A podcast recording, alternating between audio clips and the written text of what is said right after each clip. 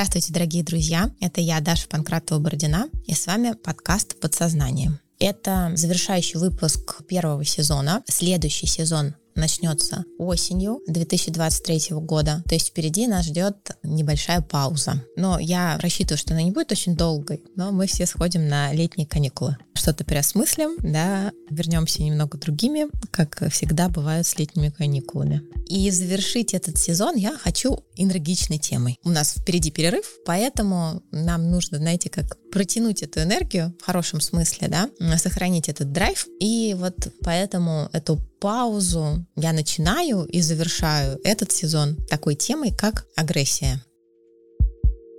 Агрессия и то, что с ней связано, а связаны с ней наша некая жизненная энергия, достижение, движение, начало мотивации. И также с агрессией напрямую связан такой контекст, который сейчас достаточно популярен, да, вот люди интересуются этим, контекст личных границ и некого построения личных границ. Вообще интерес к теме личных границ, я считаю, столь большой лишь потому, что личные границы связаны с темой взаимоотношений. То есть, когда я выстраиваю какие-либо границы, это значит, я строю отношения, потому что если у меня нет другого напротив, рядом, да, то и границы, мне просто не возникает идеи, да, их выстраивать. Так же, как в природе. Границы возникают тогда, когда животные, скажем, они делят территорию, да, они обозначают определенным образом, и если другое животное начинает переходить эту черту или посягает на то, чтобы перейти хозяин, так сказать, да, этой территории определенными жестами, способами показывает, да, что так-так, подожди, здесь все помечено, ты переходишь черту, да.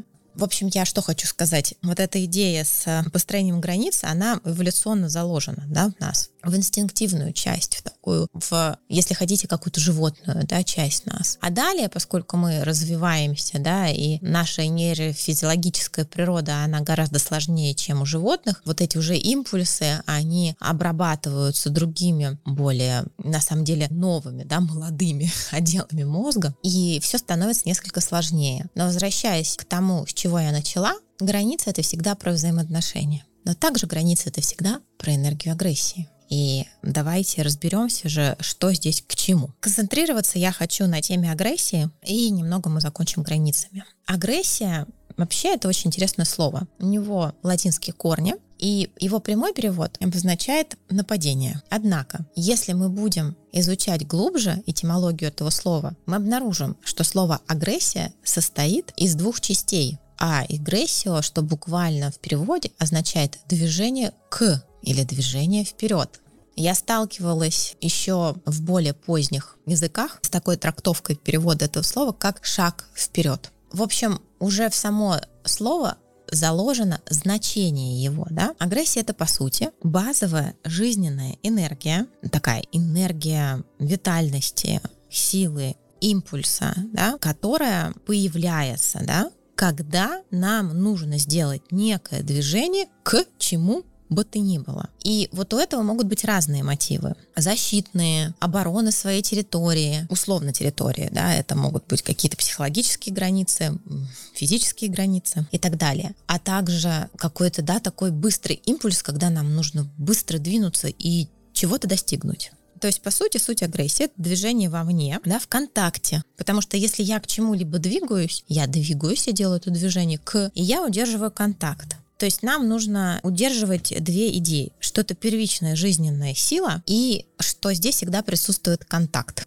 Развивая дальше эту мысль, я хочу обратиться к метафоре боевых искусств. Если вы обратитесь к философии, к тому, как устроено тактически, да, любое боевое искусство, именно искусство, да, восточное единоборство разного рода, да, это всегда хороший пример. Даже, знаете, если мы посмотрим вот на наш пример, который близок к нам, например, борьба самбо, мы тоже там это найдем может быть, не в столь очерченной степени именно с точки зрения некой прописанной философии, но принцип там будет похож. Ну, или мы, например, посмотрим какое-то якидо. В боевых искусствах есть такое правило, что когда ты вызвал гнев соперника, то есть он разгневался, ты выиграл битву. То есть в боевых искусствах мастерство это когда ты находишься в контакте, да, в контакте. Ты буквально двигаешь энергией, ей управляешь, и ты не проваливаешься в эмоциональный аффект. Ты в ясности, в контакте вот с этой энергией, которая тебя движет. И вот это ясный контакт с этой энергией, это отличная метафора, отличный пример такого здорового способа выдерживания агрессии и использования ее как энергии. Давайте же мы попробуем это как-то приземлить на нашу обычную с вами жизнь мирскую, где возникает агрессия.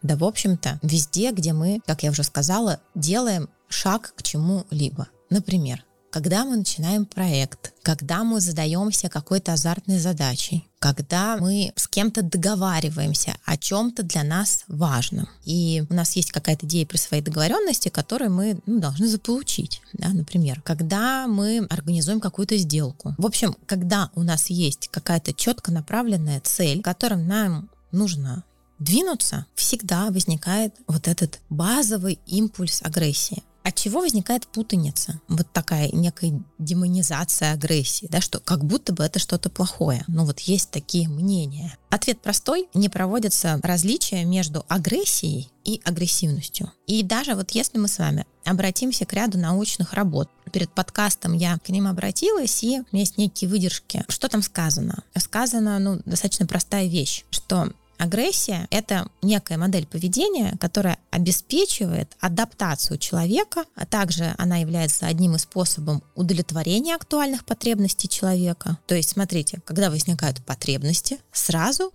возникает агрессия. Но тут с таким нюансом, да, удовлетворение актуальных потребностей в неких кризисных ситуациях развития и жизни. Ну, то есть, если все ровно, спокойно, я лежу в гамаке, и мне нужно какое-то расслабленное движение сделать, агрессии не возникнет. Если у меня есть какой-то вызов, как это принято сейчас говорить, челлендж, и у меня есть какой-то проект, который мне нужно, вот знаете, так взять и довести до результата, всегда возникнет энергия агрессии потому что когда я делаю что-то новое, когда я выхожу из каких-то привычных шаблонов, но это всегда кризис. Да? Кризис это не значит, что все разрушается и происходит что-то ужасное. Кризис это некий процесс такой внутрипсихологический адаптации к тому, что для меня в той или иной степени в новинку. Всегда, когда я достигаю каких-то новых целей, это в новинку. И вот эта модель поведения или этот способ следует отличать от агрессивности, потому что агрессивность это уже будет некая личностная черта, которую следует рассматривать как готовность или некую предрасположенность человека к реализации агрессивной модели поведения. И принципиальным различием между этими двумя понятиями будет то, что первое, то есть агрессия, проявляется как релевантная реакция только на ситуацию некой провокации агрессии и исчезает после окончания действия, ну давайте так, вот этого стимула. То есть возникла цель, возникла задача, либо Возможно, возникла какая-то ситуация, где мне нужно защитить свои границы в психологическом смысле, физическом смысле, в каком угодном смысле. Возникает агрессия как энергия, которая мне помогает это сделать. А вот во втором варианте агрессивность. Это будет нерелевантная реакция агрессии вне зависимости от ситуации и может наблюдаться достаточно длительное время и обнаруживаться в враждебном, каком-то, не знаю, мстительном, завистливом, ревнивом отношении к вот этому стимулу, к этому объекту. То есть, по сути, агрессия это некая модель поведения, или некий способ. А агрессивность — это, ну, давайте так, черта. Наверное, вы уже почувствовали эту разницу, и вот дальше с агрессией я хотела бы продолжить когда возникает стимул. Дальше механизм, в принципе, у всех людей плюс-минус одинаковый. Да, он будет проживаться по-разному, в зависимости от большого, ну, такого контекста, который за этим стоит, того, что это за человек, какая у него система ценностей, какой у него ну, уровень развития в том смысле, что это вообще кто? Это 17-летний подросток или это человек с опытом, например, я знаю, какой-то 40-летний человек, у которого достаточно много ресурса, да, но и уже какого-то опыта, у него уже проделанная работа над собой определенная. Также какой-то культурный контекст, профессиональный контекст, социальный контекст. В общем, все это будет играть здесь роль, но механизм, да, как рисунок такой, он будет плюс-минус одинаковый. Как он будет выглядеть? Вот смотрите, возникает стимул, который вызывает потребность. У человека возникает потребность. А, она может быть разная, да? Я уже перечисляла, это какое-то желание чего-то достигнуть, добиться, заполучить, либо провести какую-то черту и так далее. Вот возникла эта потребность. Для того, чтобы далее мотивационная сфера развернулась психологически и физиологически дальше, чтобы этот человек эту потребность удовлетворил, должен возникнуть определенный уровень дискомфорта. То есть если человеку будет комфортно, у него не будет мотивации. В психологии есть такое понятие, как оптимум мотивация. Проводились исследования, которые доказали, что мотивация у нее есть такая шкала, и она похожа, знаете, на такую гору, такую кривую, которая растет э, вверх, а потом резко падает вниз. И вот этот центр этой горы, это и есть некий оптимум мотивации. И, соответственно, он достигается, когда достигается некое оптимальное значение под двум осям, одна из э, которых будет такое удержание этой мотивации, да, какой-то дискомфорт, некий уровень стресса, с одной стороны. С другой стороны, это возможность и желание да, двинуться. Если уровень стресса будет чрезмерно высокий, то в какой-то момент вот это желание делать движение к, он будет падать. Но если уровень стресса будет слишком низкий, желания двигаться тоже не будет. И вот нужен некий оптимум. Мне нравится метафора а, здесь, которую я взяла из бега. Да? Вот когда ты бежишь, я, например, сама бегаю, и я очень люблю бегать на невысоком пульсе, в так называемой оранжевой зоне. Ну, я такой бегун, ну, в общем, ленивый в этом смысле никакие спринты я не люблю, я бегаю для удовольствия, просто для какого-то поднятия, наверное, и энергии, и очищения мозгов. Для меня это как мотивация какая-то, поэтому я люблю ну, бегать не коротко. И для того, чтобы пробежать дистанцию не короткую, тебе нужно бежать в так называемой оранжевой зоне. То есть есть зеленая зона, оранжевая, красная. Красная, когда у тебя очень высокий пульс, он шкалит, у тебя отдышка. Долго ты так не пробежишь. Ты можешь какие-то этапы брать такие, но тебе нужно возвращаться обратно. Зеленая зона, но это даже не бег, да, это какая-то совсем легкая трусца или быстрая прогулка. Но вот этого такого, знаете, как кардиомагии, которая возникает внутри, да, вот этого состояния бегущего человека, не возникнет, потому что все-таки не будет нужного пульса, не будет вот этого преодоления, и это как бы и не бег. А когда ты бежишь в оранжевой зоне, то есть ты не устаешь, да, у тебя нет такой сильной отдышки, у тебя не выпрыгивает сердце, но у тебя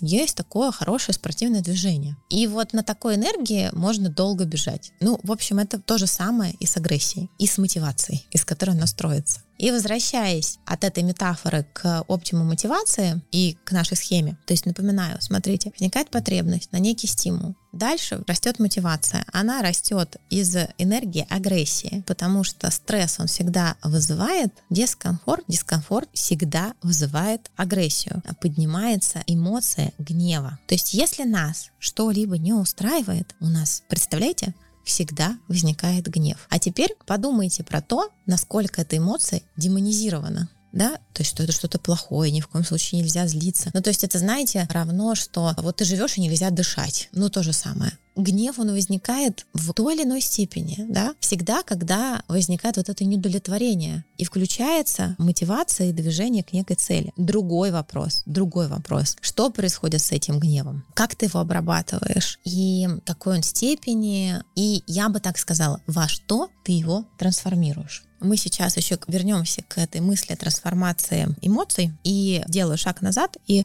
чуть подробнее разберу вот эту схему. Вот смотрите, значит, произошел этот ответ. И дальше возникает некая ситуация, когда вот этот наш субъект, человек, сталкивается с невозможностью реализации неких внутренних потребностей. И у него возникает вот это ощущение кризиса, то есть я что-то не могу, и у него возникает, наверное, никто бы не подумал, но это именно то слово страдание да, какая-то доля страдания, недовлетворения. И какая причина этого страдания? Первое — это депривация, может быть, да, то есть состояние, которое возникает при отсутствии предмета, да, его нет, вот я хочу, его нет. Я хочу результат, а его еще создать надо. Я хочу с человеком встретиться, а к нему куда-то поехать надо. И что для этого сделать? Договориться с ним. То есть нет этого предмета, этой возможности, которые нужны для удовлетворения данной потребности. Другая причина – это фрустрация, то есть состояние, которое больше относится к последствиям, связанным с процессом удовлетворения потребности. То есть, когда на пути к объекту удовлетворения возникают различного рода преграды и препятствия, сложности, вызовы. И здесь, вероятно, следует себе всегда напоминать, что вот это напряжение, которое у меня возникает, да, эмоциональное, это часть моей мотивации. Такой психолог э, и даже философ в некоторой степени, как Рик Фром отмечал, что факт страдания, независимо от того, осознанно или нет, вызывает динамическое стремление преодолеть это страдание, то есть стремление к переменам. Еще интересная мысль в эту тему, которую нам подарил автор гештальт-терапии Перлс. И тут единственный такой оф топ часто путают автор всего гештальт-подхода. Это такой известный психолог, как Курт Левин. А Перлс, он создал терапию да, в гештальт-подходе. И он в своей книге, есть такая книга «Эго, голод и агрессия» говорит о том, что существование человека в окружающей среде требует агрессивного поведения в отношении среды. То есть вообще сам факт существования, он требует агрессивного поведения. И только такое поведение позволит человеку питаться от нее. И он там интересно пишет, что чтобы утолить голод, человек должен разрушить пищу, он должен откусить и разжевать ее. Да? Чтобы получать вещества, необходимые организму для роста и развития, он должен постоянно разрушать какую-то пищу. Ну, не говоря уже про факт охоты и вот этого вот всего. И даже если ты, знаете, такой веган-веганыч, тебе все равно придется откусить яблоко, да? И это тоже интересная мысль. В общем, это все про то, что агрессия — это просто энергия, которая двигает нас к некой цели, внутри мотивации. Всегда, когда она возникает, она является ответом на страдания. То есть, смотрите, за ней еще лежит пласт других чувств, которые носят такой характер страдания. Ну, то есть это может быть грусть, печаль, какое-то ощущение одиночества, непонятости.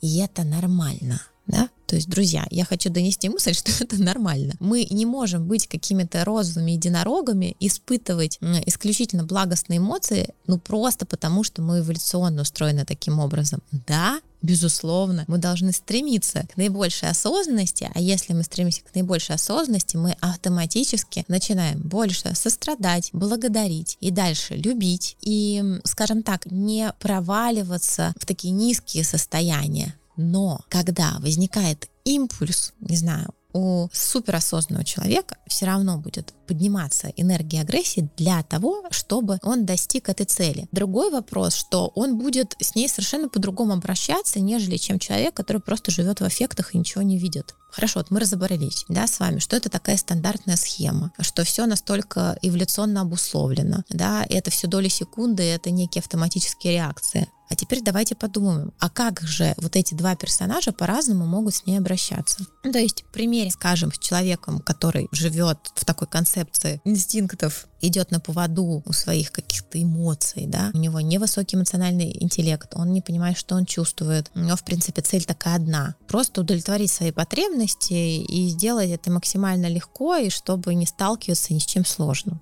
А другой человек, он хорошо себя осознает, видит себя со стороны, у него развито такое вот внутреннее наблюдение, он вообще системно видит мир, он понимает, что неоднозначность, да, что нету там черного и белого, плохого и хорошего абсолютно, да, что все это какие-то грани одного, он будет, да, обращаться с этим, ну вот как-то по-другому. И вот этот первый пример, ну, допустим, возникает какая-то ситуация, где другой человек конкурирует с ним.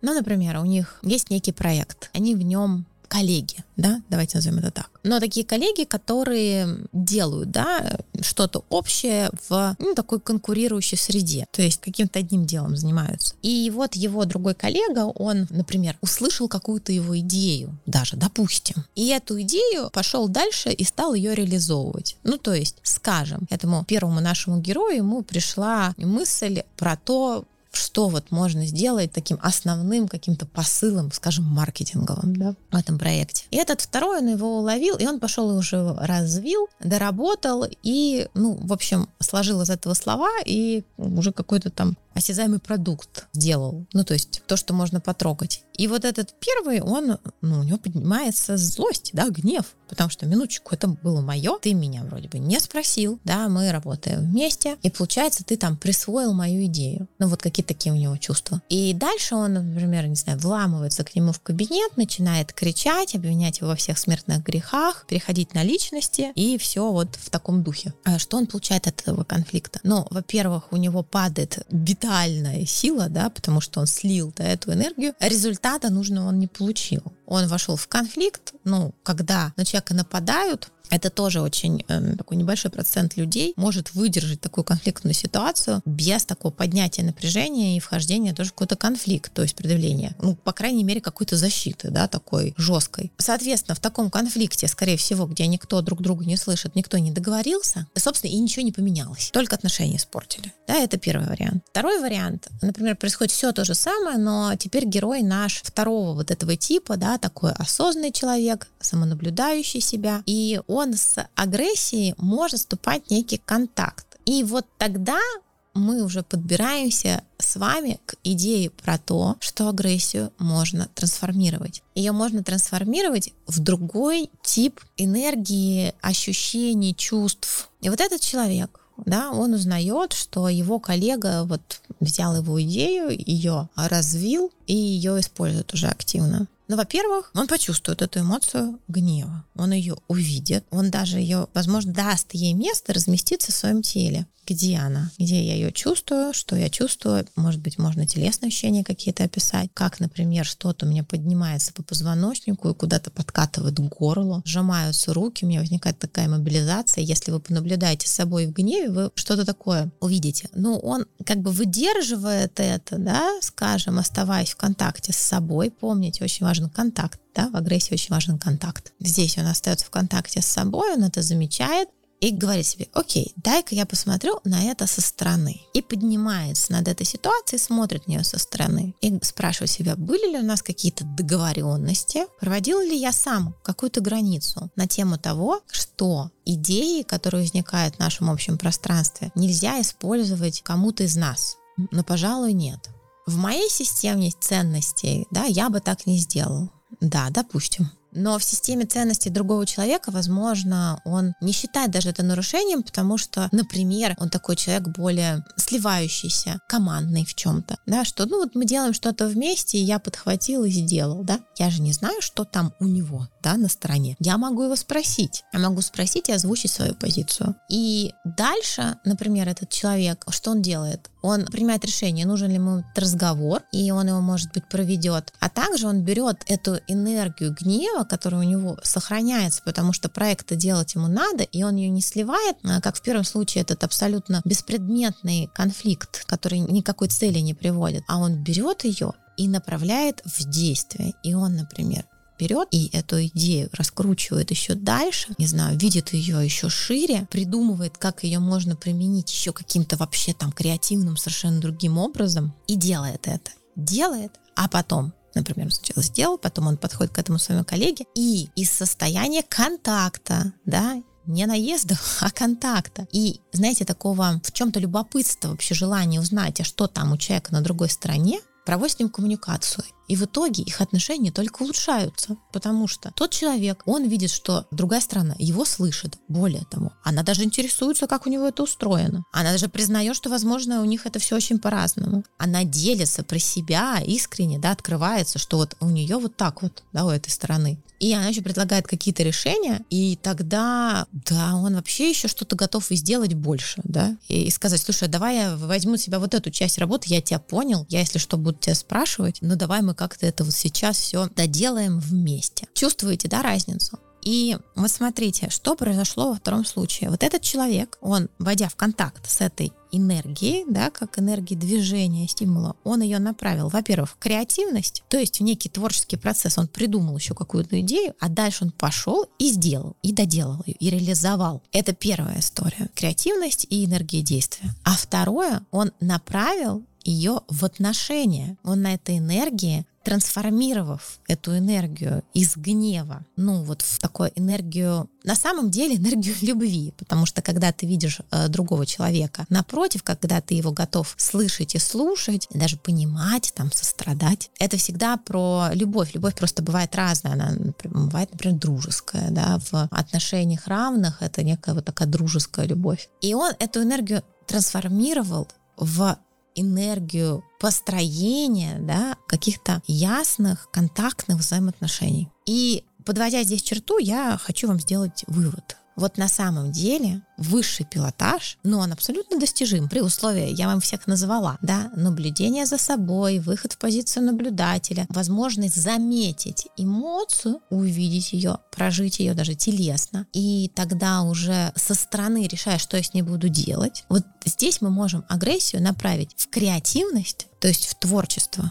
а творчество это не только картины рисовать, хотя это тоже прекрасно. Но творчество это еще создавать проекты, процессы, рождать какие-то бизнесы, идеи. Это все творчество. Да, в энергию креативности, энергию действия, которая нужна для энергии творчества, а также энергию любви. То есть возможность адекватно выстроить взаимоотношения, возможность адекватно заявить о своих границах. И тема границ, она, конечно, заслуживает отдельного подкаста. Мы здесь далеко с вами уходить не будем. Я в завершении просто хочу сказать, что что с границами тоже есть такое недопонимание, пока ты не углубишься в эту тему, что границы это как будто бы какие-то или заборы, которые ты должен выстроить, и вот ты должен понять, как всем сказать нет, и всегда сказать нет, и чтобы никто к тебе ни в коем случае на твою территорию не залез. Либо это что-то такое сложное, что может обидеть э, других, и они вообще от этого разрушатся, и все отношения мои порушатся, а я буду лучше таким одуванчиком, и никаких границ иметь не буду. Здесь, наверное, как вы догадались, не то, не то не работает, да?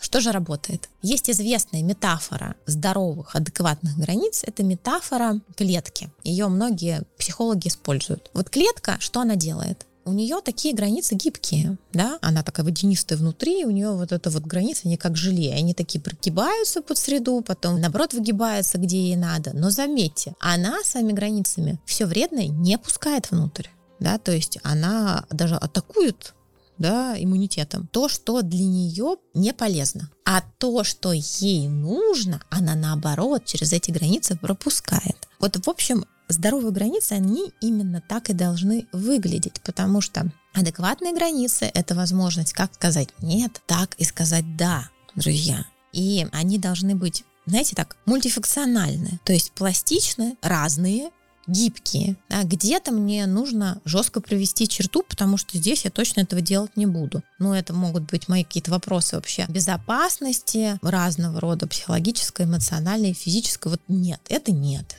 И я четко знаю, что это нет. Кстати, четко я знаю, что не, что да, когда у меня хороший контакт э, со своей идентичностью и ценностями на самом деле. То есть понимаем, что для меня важно, что нет. Но это уже другой разговор. И вот я четко знаю, что нет, и я говорю, нет, вот здесь нет, тут блок.